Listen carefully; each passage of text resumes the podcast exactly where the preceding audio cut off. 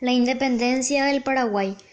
Pedro Juan Caballero, Vicente Ignacio Iturbe, Fulgencio Yegros, José Gaspar Rodríguez de Francia y otros ilustres próceres venían desarrollando con normalidad los planes revolucionarios para independizar el Paraguay. Las reuniones secretas se hacían en la casa de la familia Martínez Sáenz, actual Casa de la Independencia, con mucha cautela y prudencia de parte de los amotinados, pero aun así toda Asunción hablaba de la conspiración, incluso en la Casa de Gobierno se, se sabía de los planes. El pueblo paraguayo clamaba cambios, quería la emancipación y la victoria obtenida en Tacuarí frente a las tropas enviadas por Buenos Aires al mando del general Manuel Belgrano, exaltó el orgullo nacional a expensas del desprestigio de las fuerzas españolas. Ante el descontento popular, el gobernador Velasco buscó la cooperación de Portugal para mantener el régimen españolista.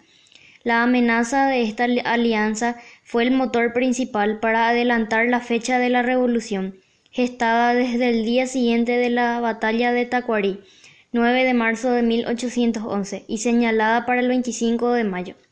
Así, en la noche del 14 de mayo, Pedro Juan Caballero, Vicente Ignacio Iturbe y otros compañeros se apoderaron del cuartel de la plaza, que estaba a cargo del oficial de guardia Mauricio José Troche.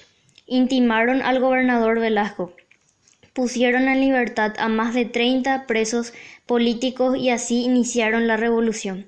El pueblo y las tropas invadían la plaza al grito de Viva la Unión, y en la madrugada del 15 de mayo el capitán Caballero exigió a Velasco la entrega de todas las armas, la admisión de dos diputados adjuntos al gobernador, la separación de los funcionarios españoles y de todos los miembros del cabildo, que ningún buque saliera de Asunción y que el emisario portugués José de Abreu no abandonara la ciudad.